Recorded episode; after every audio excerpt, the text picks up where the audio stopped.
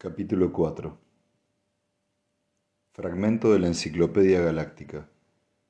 Psicohistoria. Gaal Dornick, utilizando conceptos no matemáticos, ha definido la psicohistoria como la rama de las matemáticas que estudia las reacciones de las aglomeraciones humanas ante determinados estímulos sociales y económicos. Implícita en su, en su definición está la condición de que las aglomeraciones humanas estudiadas sean lo bastante grandes como para aplicarles un tratamiento estadístico válido. El tamaño necesario de las aglomeraciones puede determinarse mediante el primer teorema de Seldon, que...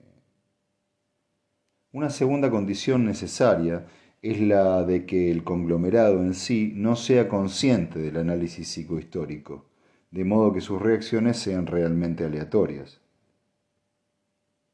La base de toda la psicohistoria válida reside en el desarrollo de las funciones de Seldon, que exhiben propiedades congruentes con las de tales fuerzas sociales y económicas como... Fin del fragmento. Buenas tardes, señor, dijo Gal. Creía, creía que no íbamos a vernos hasta mañana. En condiciones normales así habría sido. Lo que ocurre es que si queremos utilizar sus servicios debemos trabajar rápidamente. Cada vez se hace más difícil obtener nuevos colaboradores. No lo entiendo, señor. Ha estado usted hablando con un caballero en el mirador, ¿verdad? Sí, un hombre llamado Sherrill. No sé nada más sobre él. Su nombre carece de importancia. Es un agente del Comité de Salud Pública. Lo ha seguido desde el espacio puerto. Pero, ¿por qué? Me temo que estoy un poco desorientado. ¿El hombre de la torre le ha hablado de mí? Gal titubeó. Se refirió a usted como Cuervo Seldon. ¿Dijo por qué? Dijo que predecía usted desastres. Así es. ¿Qué piensa de Trantor? Todo el mundo parecía interesado en conocer su opinión sobre Trantor. Gal se sintió incapaz de decir otra cosa que... Es impresionante. Ha respondido sin pensar pero, ¿qué puede decirme desde el punto de vista psicohistórico? No se me ha ocurrido aplicar la psicohistoria al problema. Antes de que haya acabado con usted, joven, aprenderá a aplicar la psicohistoria a todos los problemas de manera automática. Observe. Seldon sacó una calculadora de la bolsa que colgaba de su cinturón.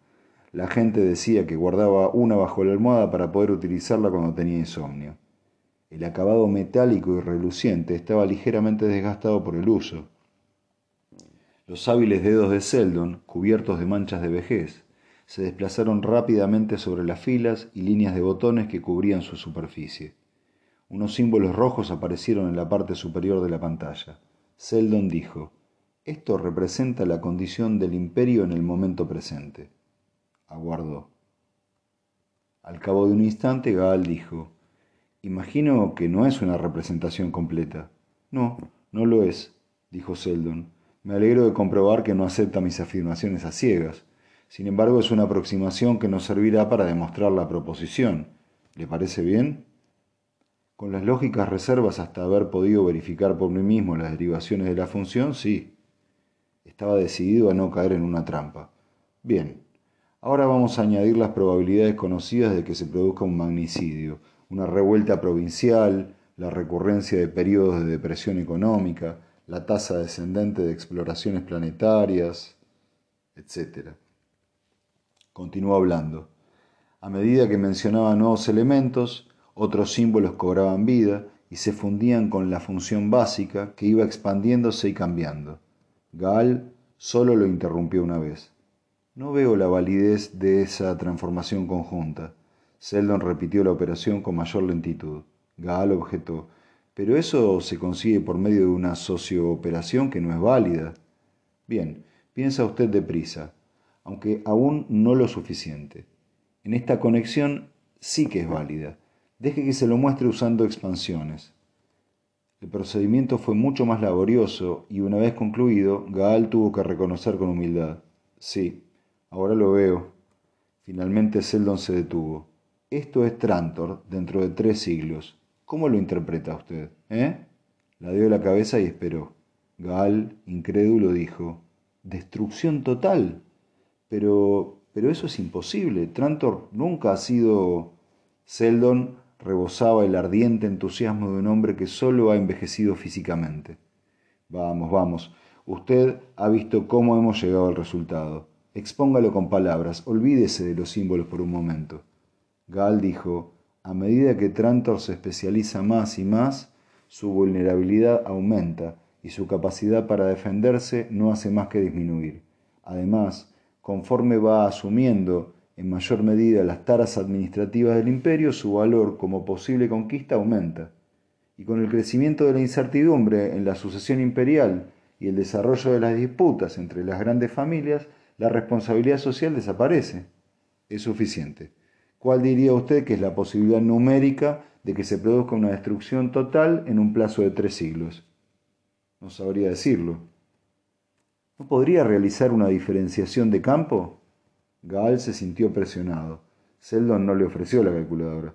Tenía que hacer los cálculos mentalmente. Tras unos segundos de intensa concentración, una capa de sudor le cubría la frente. Dijo, ¿alrededor del 85%? No está mal, dijo Seldon mientras estiraba el labio inferior. Aunque tampoco bien. El dato real es del 92,5. Gaal dijo, ¿por eso lo llaman Cuervo Seldon? No he visto nada de esto en sus artículos. Claro que no. Nunca nos dejarían publicarlo. ¿Cree que el imperio estaría dispuesto a exponer su fragilidad de esta manera? Se trata de un ejercicio de psicohistoria muy sencillo, pero algunos de nuestros resultados se han, nuestros resultados se han filtrado entre la aristocracia. Eso es un problema. No necesariamente, está todo calculado. ¿Y por eso me están investigando? Sí, todo lo que tiene relación conmigo es objeto de investigación. ¿Está usted en peligro, señor? Oh, sí. Existe una probabilidad del 1.7% de que me ejecuten. Pero descontando, eso no tendrá. Eso no detendrá el proyecto. Pero, descontado, eso no detendrá el proyecto. También lo hemos tenido en cuenta en nuestros cálculos. Bueno, no se preocupe. Entonces, ¿nos veremos mañana en la universidad? Sí, respondió Gal.